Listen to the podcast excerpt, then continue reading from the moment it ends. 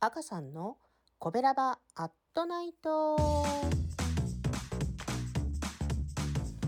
コベラバラジオ部は神戸好き音声配信が好きな神戸ラバーが集まる大人の部活動。その活動として配信しているのがこのコベラバアットナイトです。担当パーソナリティごとに様々な切り口で神戸の魅力を発信しています。火曜日の担当は神戸の外から神戸への憧れをお伝えしている広島県福山市在住の赤さんです。ゴールデンウィーク直前ですね今年はこれまでと違ってちょっとお出かけしてみようとか久しぶりに帰省しようとかそういう方多くなっているんじゃないかなと思います。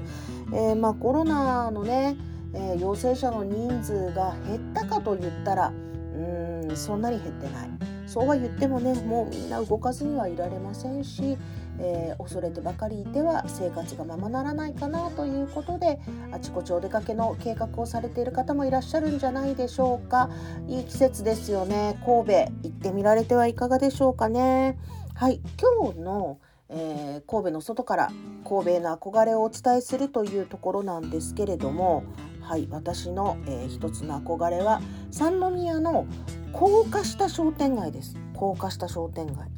多分三宮の駅から、えー、元町駅まで JR の下をずっとお店が連なってると思うんですがその商店街なんですよね。先日はねこの中にあります餃子専門店のひょうたんさんをご紹介したんですけれども何がねあの憧れかというとうんやっぱりこう駅一つ分歩くってなかなかねこう私の感覚田舎者の感覚ではあんまりないんですよ。駅一つ分って相当遠くて、えー、車社会なんでねなかなかなんですけれども、うん、こんな風にこうそこの三宮の高架下商店街みたいにずっとお店があるとすごく楽しみながら一駅歩けちゃいますよね。もう当にいろんなお店がそんなに間口も広くないし奥行きも広くないんだけれどもたくさんの商品をこう並べていてなんかね行くたんびにこうおもちゃ箱みたいな何て言うのかな商品の本棚というか本当に楽しくてあれこれ見てるだけで時間も過ぎるしまっすぐ歩いていく時は大変なんですけどやっぱりねこう街中っていうイメージなのとこんなにお店があって、えー、そしてみんながそこを通っていくっていうのがちょっと憧れちゃうんですよね。ないんですこちらにはないし、まあ、大きな商店街だとガラガラでシャッター通りになっちゃってるし駅の下、うん、なんか高架下にあんな風にお店があるっていうのなくてねすごくあの昔からなんですけどねここを歩くのが大好きでしたそれこそもっともっとお店がない時期田舎にはそんなにね洒落たお店がない時期とかネットで何でも買える時代じゃなかった頃高校生の頃にその病院に行っていた頃にはもうここら辺を歩くのが嬉しくてねやっぱり若い時にはねそういうもの見るの楽しいじゃないですか今とは違った楽しみ方してたかなと思うんですよね。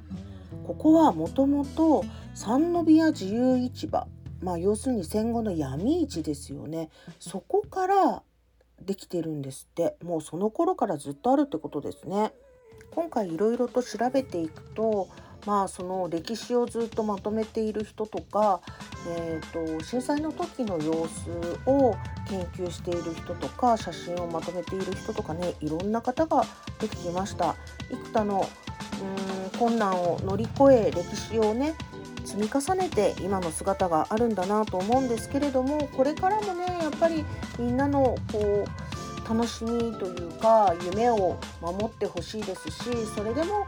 地元の人にはね悩みもいろいろあるんだと思うんですけれども、うん、どうかいつ行ってもある三宮の高架下商店街であってほしいなと思っています。